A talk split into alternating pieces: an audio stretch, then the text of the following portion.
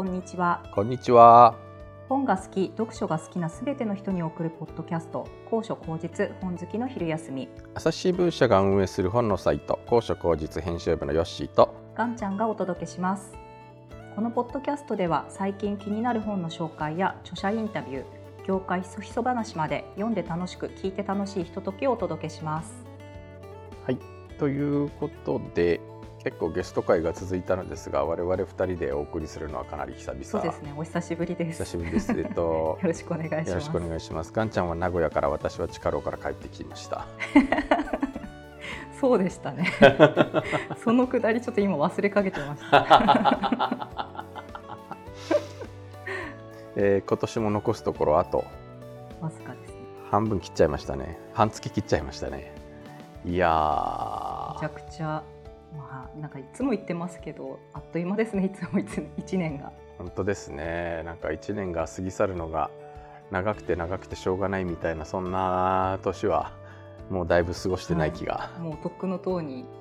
そういうそういう時期はもう終わってしまったって感じがあります。今年はどんな年でしたか？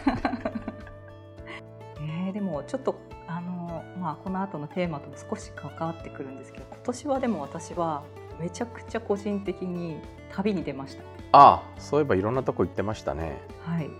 なんかなので、うん、自分でも振り返ってみて結構今までにないぐらいもう細かい細かくもちろんあの小さな小旅行も含めてですけれどめっちゃなんかもう反動かのように旅に出てました。ああ素晴らしいいいことですねヨッシーはどうでしたか？いやなんか本当にあれなんか本当にこの1年の記憶が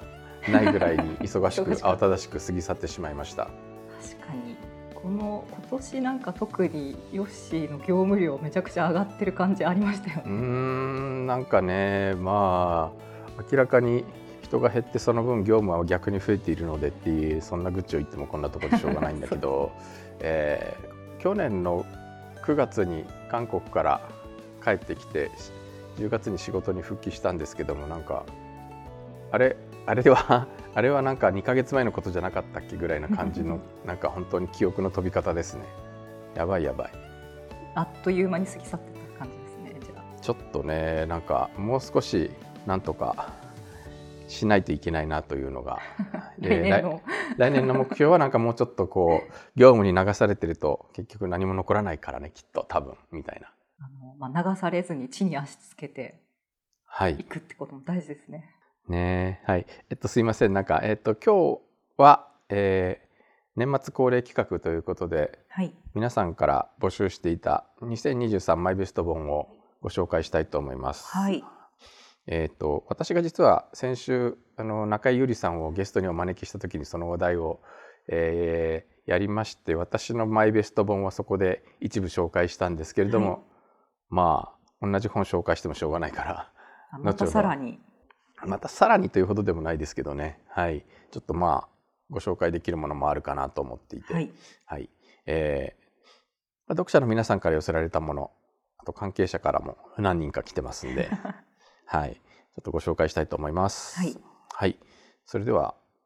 早速いきましょうか。それともガンちゃんのマイベスト本から紹介する？じゃあ私の言っちゃいますか。じゃあそれでは いいですか？では先にあのガンちゃんのマイベスト本はい、教えてもらえますか？はい。まあ今年私にとってもうあまだ今年の漢字一字って言われたら旅って多分答えるぐらい結構いろんなところにまああのあくまでも自分の中で行って行ってたなっていうだけなんですけれど、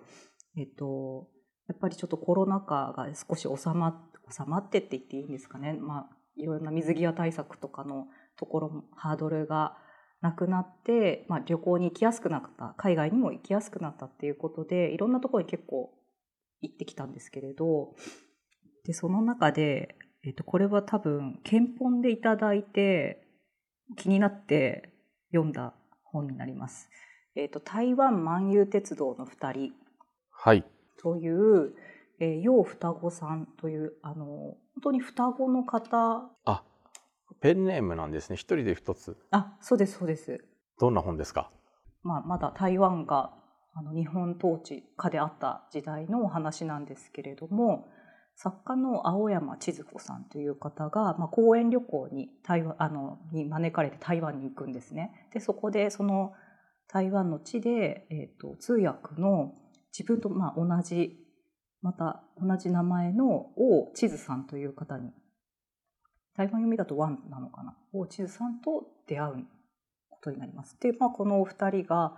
えーとまあ、友情を育んでいくんですけれどもこの主人公の青山作家の青山千鶴子さんはめちゃくちゃ食いしん坊っていう設定で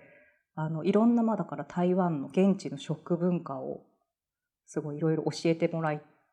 ていくっていう感じなんですけどあれもこれも食べたいこれは何？みたいな感じで、まあ、その描写がまあ普通に読んでいて楽しくてあやっぱりまた台湾行きたいな私もこれ食べたいなみたいな 気持ちになるんですけれどでその講演旅行でやっぱ台湾のあの鉄道に乗って旅をしながらいろんなところを訪れて、まあ、その現地の味を楽しんでいくっていう話でもうそれだけでなんかもう面白そうじゃないですか。楽しそうな。諸国漫遊奥の細道、はい、台湾版みたいな感じなんですね。まさにそうなんですよ。でまあそんなこれそれを見ながらあここ私もいつか、ね、台湾に行った時に鉄道に乗って行ってみたいなとかって思いながら、まあ、読み読むことができるんですけれど、まあ、なんかその読み進めていくうちに結構これもまた深い話でもあってあの、まあ、いろいろな立場の違いとか、えー、と植民地支配を受けている側と、まあ、主主国っていうんですか、まあ、そういうそう,、はい、そういう関係性もあったりとか、まあ、あとはもうだから国家同士のその争いとかっていうのもありますし、まあ、その当時のまあ女性に対する抑圧とかっていうところも描かれていてなんかいろんなこう考えさせられるところもところどころにやっぱりあってでもやっぱり一番読んでて最後に再びなんか考えさせられるのがただ美味しいなんて言うんですかただ美味しい話なんか国籍の違う2人の友情がまあ育まれていくっていうわけではなくてやっぱりそれぞれ思っていることっていうのがやっぱりあってなんかこう私たちもどうしてもこう台湾旅してやっぱりすごく親日家の人が多くて親切にしてくれるとかあとまあ台湾美味しいものがあっていいかもうすごいもういろんなことを手放しにあの喜んで日本人にすごい親切にしてくれるみたいなことを言いがちですけどやっぱりなんかそこにある歴史みたいなところをすごい考えさせられる本になっています。結構最後の方とかがそういう展開になっていて、あのもっと台湾の歴史とか日本との関係とかっていうのをすごい知りたくなる、もっと自分もなんかいろいろ勉強したくなるような本でした。ああ、いい本ですね、はい。いい本でした。で、ちょうどそれを、まあ、台湾に今年行ったので、その時に道中にまさに読んで 自分自身もこの、まあ、公園旅行じゃないですけれどちょっとそういう気分を味わいながら読んだっていうのもあっていろんな思い出も 自分の中で重なって今年のマイベスト今年はやっぱりなんかこうようやくやっと海外とかにも行けるようになったみたいなところもあってこの一冊を選びました。えー、そうか。なんかいろんなところからいただいたあの本を整理していた時にガンちゃんがなんかこの本にすごい興味を示してたのを覚えてるんですけど そうか。旅に台湾旅行の予定があったのか。そうなあのまあ行きたいなっていうその時はまだ多分あの予定はなかったと思うんですけどこう漠然と絶対にこのなんだろう開けたら行ってやるみたいな気持ちがあったのでなんとなくまあちょっと手にしてはいたんですけれど。そういう旅しながらその地の本を読む結構やりたいなと思ってもなかなかできないけど読んでみてどんな気分でした？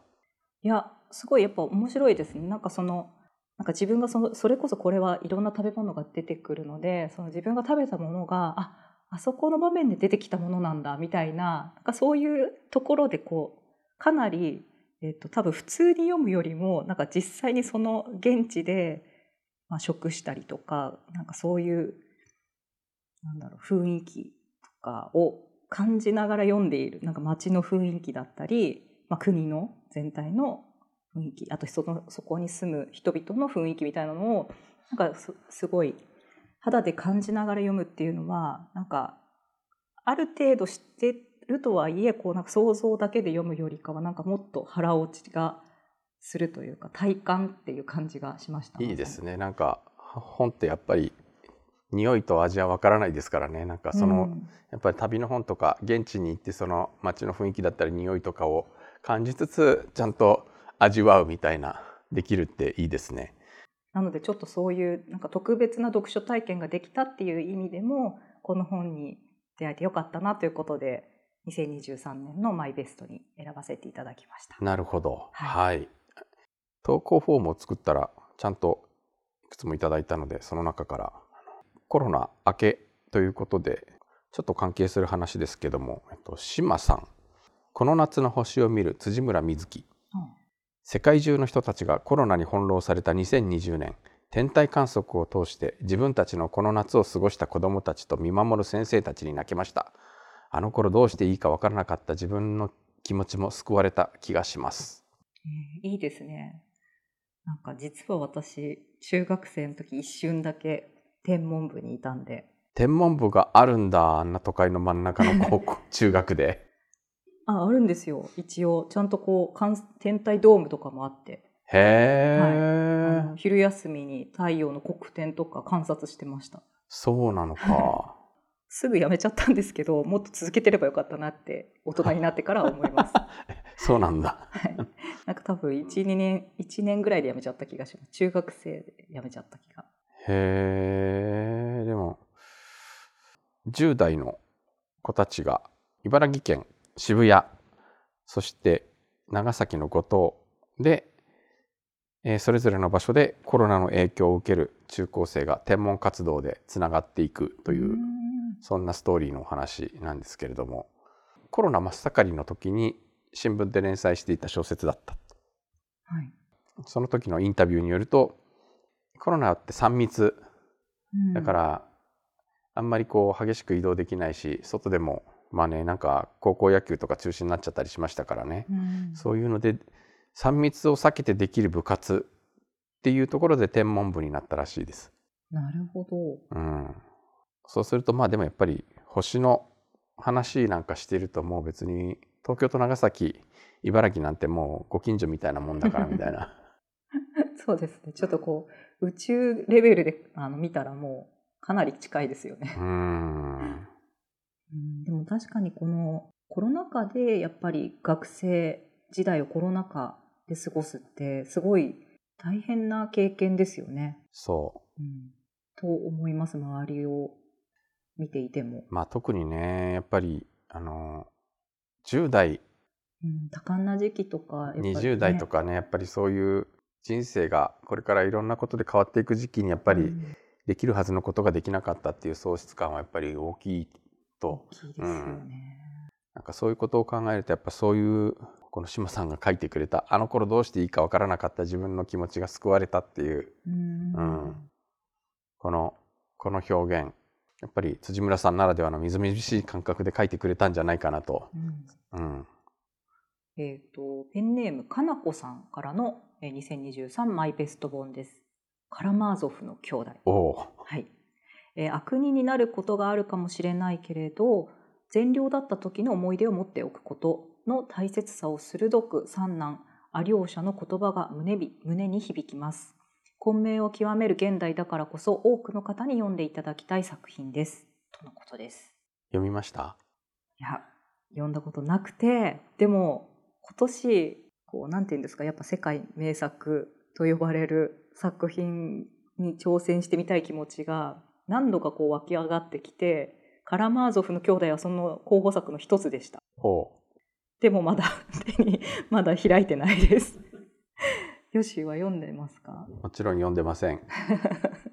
でもそう読みたい気持ちはあるんですけれど、なかなかこう本に伸びない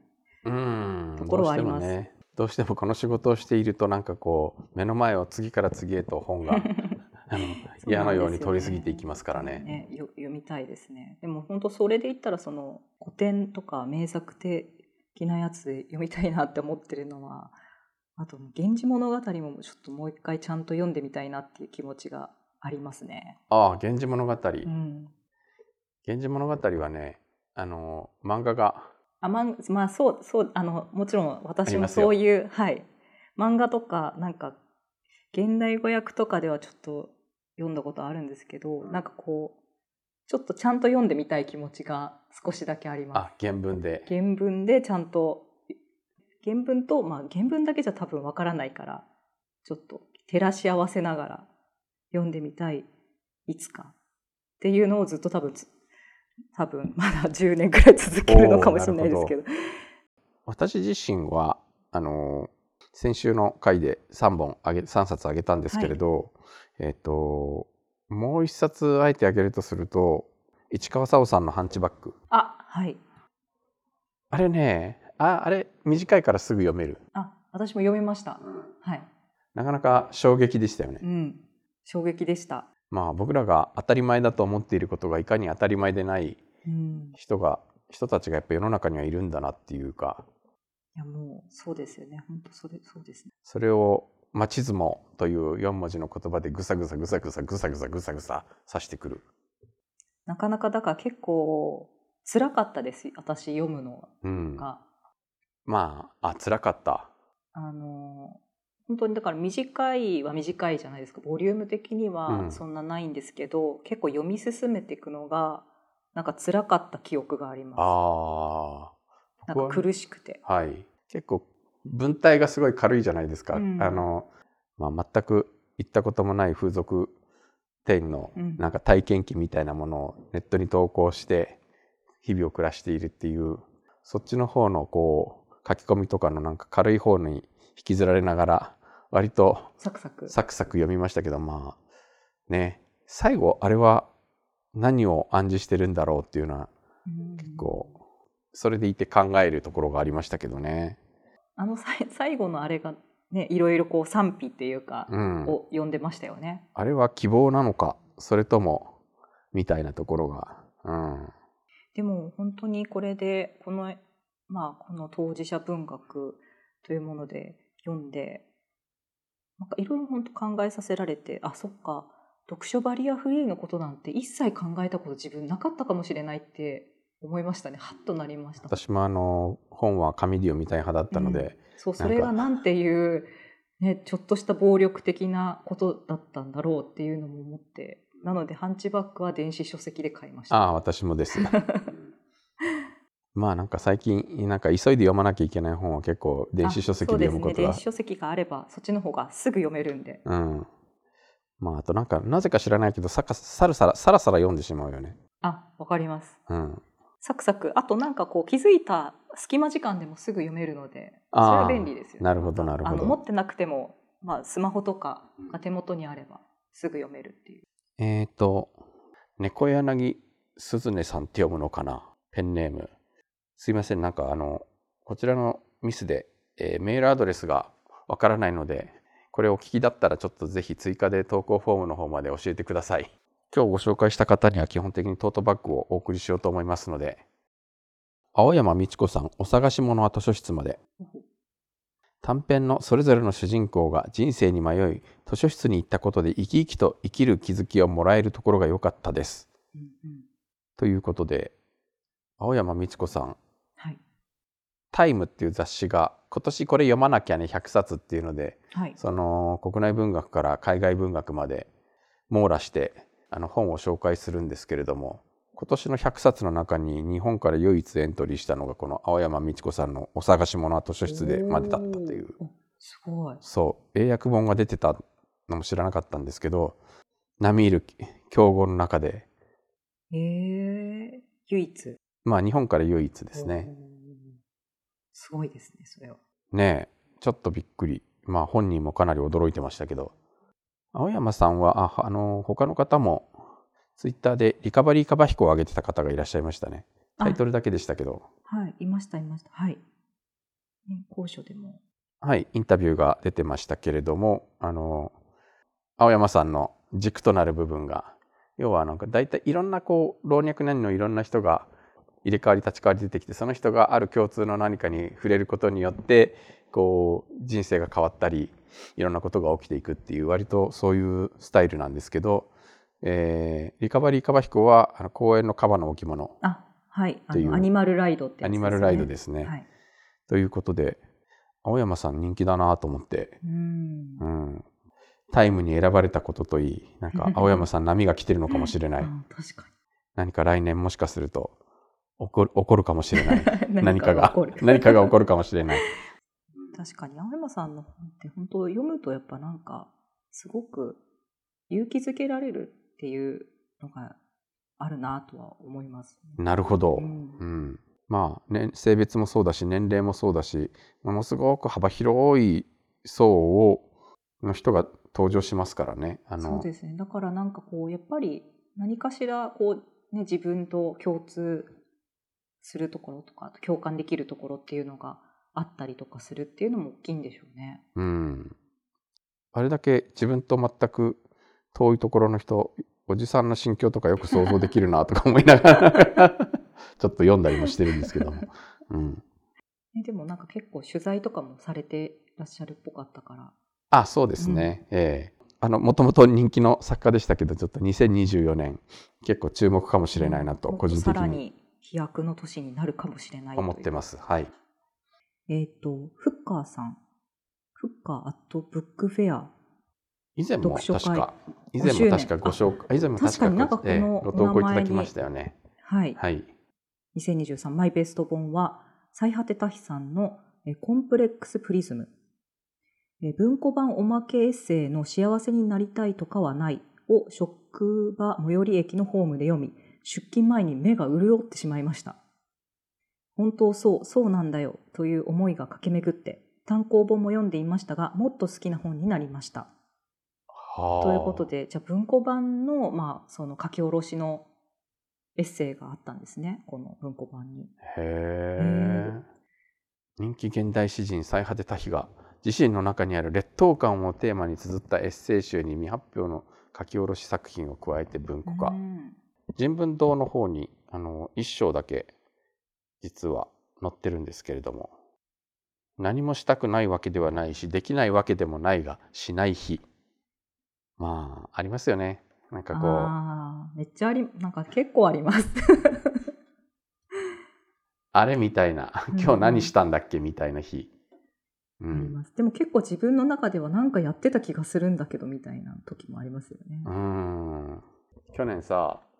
私韓国住んでたじゃない、はい。あのでまあもう半年間っていう期間限定だったからやっぱりその今思うとなんであの時あんなに家にこもってたんだろうとか。もうちょっと外に出ていろいろいどっか行ったりとかもすればよかったみたいなね、みたいなことはなんか今から思うとすごい思うんだけどなんか気がついてみると結構なんかこう昼ぐらいに起きて夕方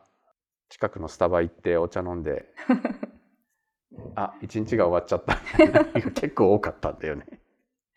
あのまあ、コロナだったんで あーまあそうですよね。なかなかちょっとこうそういう気持ちになれないっていうところもありますよね。意外とそうね。なんかあんまりこう外出派手な外出推奨って感じでもなかったしっていうのもあるしやっぱなんかようやくアポを取ったんだけどごめんコロナで中止みたいなことも結構あったんでうんまあでもなんかそうしてみるとあれなんであの時にあの人に会っとかなかったんだろうみたいなことも今思うと結構あるんだけど、うんまあでも考えてみるとやっぱりこんなもんだよねというかしなくてはならないことが山積みなのに何にもできなかった日とか私は落胆もがっかりも全力ではできなくてただ沼の底に住み着いてしまったんだなとは思うみたい。でもコロナ禍でいろいろ変わったじゃないですか。生活もそうですけど。うん。私はコロナ禍で多分自分のその生活の中ですごい変わったなって思うのが、えーゲームをやるようになったのと、はいはい。あとすごく YouTube を見るようになったっうんていうのがあってなんかもうそれがもう今やもう日常の一部みたいになっていてなんかずっとそれをなんか下手するとゲームずっとやって終わった日あるみたいなあのとか なんかずっと YouTube 見てたらなんかもう日が暮れてるみたいなまあコロナの時って基本家でそういう生活が推奨されてたもんね。そうでもなんかちょっとなんか私何も何もやってないみたいに思います。そういう時はちょっと、うん。夕暮れ時が来ると結構焦るみたいこうまあなんかそういう日々だって後から なんか後悔することもあるけれどまあなんかでも日々そういうものの積み重ねでそれをなんかこう無理やり否定するような話でもないよねっていう。まあそうですねあのそれによってこう新たな楽しみっていうか新たな世界を知ることはできてるんで、うん、そこはなんか別に全然いいんですけどただなんかはこんなずっとやってしまったみたいな時はやっぱりありますね。うんそんな自分も含めて受け入れてあげようよということじゃないかなと。わかりました。受け入れます。きっとね。うん、あ、伊藤あかり、鏡を鏡編集長。百冊で耕す、自由になるための読書術。近藤幸太郎さんの本ですね。あまあ、近藤幸太郎さんは、型破りな文章を新聞で書く方なので、今更読書術本読んでもなぁと気が進まなかったのだけど、近藤幸太郎さんの本だしと購入。歯を食いしばってする読書をしてみたくなった。読む本の種類が変わったという意味で行動と思想に大きな影響を与えた一冊になった。読書なんて人それぞれがどうせ読むなら本を血肉にし明日の糧にしよく生きたい。そうした読者の一助となるノウハウを伝える。だから本当に読み方ですね。図書館の使い方からあの速読の技術理想の積んどくまあ、そんななんか読む技術に関して、まあ、近藤幸太郎さんなりのあのノウハウを近藤近藤幸太郎さんなりの書き方で。でも近藤さんは確かに本当にすごいたくさん本を読んでおられる方なんで。そしてあの高所高実のライターの吉川明子さんからも頂いてまして、はい、えー、2冊紹介してきてるんですけども1冊が「イラク水湖伝高野秀幸。そうこれあの吉川さんがライターと編集者としてやり取りしてる間にこれすんげえこれすんごいおすすめですってずっと言ってた本。えっとイラクのチグリス川とユーフラテス川の合流地点に存在する謎の巨大湿地帯を巡る旅をまとめたもの村や山ならその場所に行けばいいけど湿地帯は川も道も集落もありませんしかししかも気候によって流入する水量が変わり湿地帯の範囲自体も変動するのでどこを目指していっていいかわからない。そもそもイラクは渡航や滞在自体が難しい。何の手がかりも確固としたものもないまま、とりあえず動いて人を探して次の足がかりを見つける過程が読んでて本当にワクワクさせられる。旅の過程で謎の古代宗教マンダ教、水牛の民マーダン、正体不明の民芸、マーシュアラブノなど次々不思議なものが出てきて、高野さんはきっちり調べ掘り下げていく。一級品の学術研究所のよう。それでいてエンターテインメント要素も兼ね備えている。全477ページ、厚さ4センチのドンキ本だけど、あっという間に飲めてしまう。すごいな。読み応えめっちゃありそうですね。うん。こういうの好きだな。今、積んどく本の中に罪深しシリア観あ罪深きシリア観光旅行っていう本があのあって、桐島茂さんっていう方が書いたシリアに観光で行くんですか行けるんですかどうやってみたいな。おあこれもあれですねあの今年の11月に出た本。そんな最近だったか。うん。うん、なんか今ちょっとまだ待機リストに入ってる状態なんですけども、これは 多分私が好きなやつ。うん。でちゃんとなんかこうシリア情勢というまだ完全に解決には至っていないんだけれど重要な国際問題の話もちゃんと入っているしこれは絶対ね面白いと思って直感で引いてい、ね、あのいつか読んでやると思ってるんですけど割とすぐ読めそうな感じがするんですが。ページ数的には248ページって書いてあります。うん。旅物冒険物いいですね。しかもなんかその過程がやっぱり面白いって私好きなんですよ。ある時北朝鮮に行きたくて行きたくてしょうがなくて、ついに行ってしまった人の、としてはやっぱこういうのってすごく胸がときめく。もうこれあれですねじゃあ必読本です、ね、うん、なんか行くなとか言われる行くな危険だとか言われるとやっぱ行きたくなるみたいな ところって。確かに人間の心理としてありますよね。そう。NBH さんっていうのかな？はい。ちょっと2冊挙げていただいてます。1冊目が「世界で一番透き通った物語」内容はネタバレになるので書けないけど、とにかく新しい読書体験でした。ということでその それすごい気になりますね。すごい売れてる本ですね今ねこれ。あこれそうですか？結構ランキングに入ってきてます。本って触りだけ紹介してもネタバレになっちゃう本ってあるから、うん。え。もう一冊がベストと言いつつ絞れずもう一冊。デジタルで読むの紙の本で読むのメアリアン・ウルフ著インターシフトから出てる本です。多分今年一番人に勧めた一冊。読書とは深い読みとは人間の独自能力についての解説と故に何をなすべきか具体的に書かれていてとても勉強になった。読む脳科学の世界的リーダーが紙の本の大切さを明かすとともに時代に求められるバイリタリバイリテラシー脳を提唱。紙の本が記憶力分析力想像力共感力を高めるわけ。脳がデジタルモードになると読み方はどう変わる？脳の発達に応じた読み書き力デジタル力の育て方、まあ、確かにさっきもちょっと言ったけどやっぱ電子書籍って読み方変わるもんね。あのさらさらさらさらと流すように。はい。なんか斜め読みができてしまうというか、うん。あわわかります。うん、確かに。なんかでも一時一時が頭の中に刺さってくるのはやっぱ紙の方だよねとか思うよね。うんうんうんうんうん。脳の使いわれ方が違うっていうことなんですよね。やっぱり違うのかな？りうんね、なんか。まあでもなんか動きはきっと違いそうな気はしますよね。なんか脳の。漠然と考えていたことがあこれなのかみたいなことがもしかしたらあるのかもしれない。うん。あとあそうだライターの横吉川明子さんもう一冊が「ハカクビョンモチョ」あの韓国文学ですね。うん去年の年末に出た本だったのかな？あの何よりもまず生きるために必死で殺し屋になり65歳でも現役殺し屋の女性という設定がまずすごくいいなと思いました むしろいかにも殺し屋というよりどこにでもいる誰にも目に留めないような中年女性だからこそ誰にも気づかずに貿易殺人を完遂できるでも老いは確実に近づいていてまあいろんな心境の変化が芽生えます。その心理心理描写がなかなかにリアル。そしそして老いた女ということでいろんな生きづらさが上乗せされていきます。まあ立場は全然違うものの共感できるポイントが多く、そう遠くない将来に自分もそうした感情を抱くのだろうと考えさせるものがありました。安易に恋愛や母性、優しさのような女性を描くときにありがちな要素を排除しているところにも好感が持てると。殺し屋としてのアクションシーンもクールで臨場感がありネタバレになるので言えませんが結末も爽やかで素敵かっこいい小説でしたネットフリックスで「キルボクスン」っていう映像というか映画ですねあの女性殺し屋中年女性殺し屋、まあ、あの娘が思春期っていう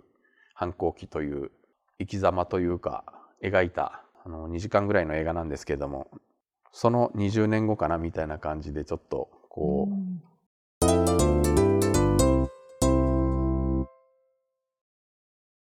なんかものすごいたくさん紹介しましたね。そうですね。やっぱり皆さんそれぞれ本当に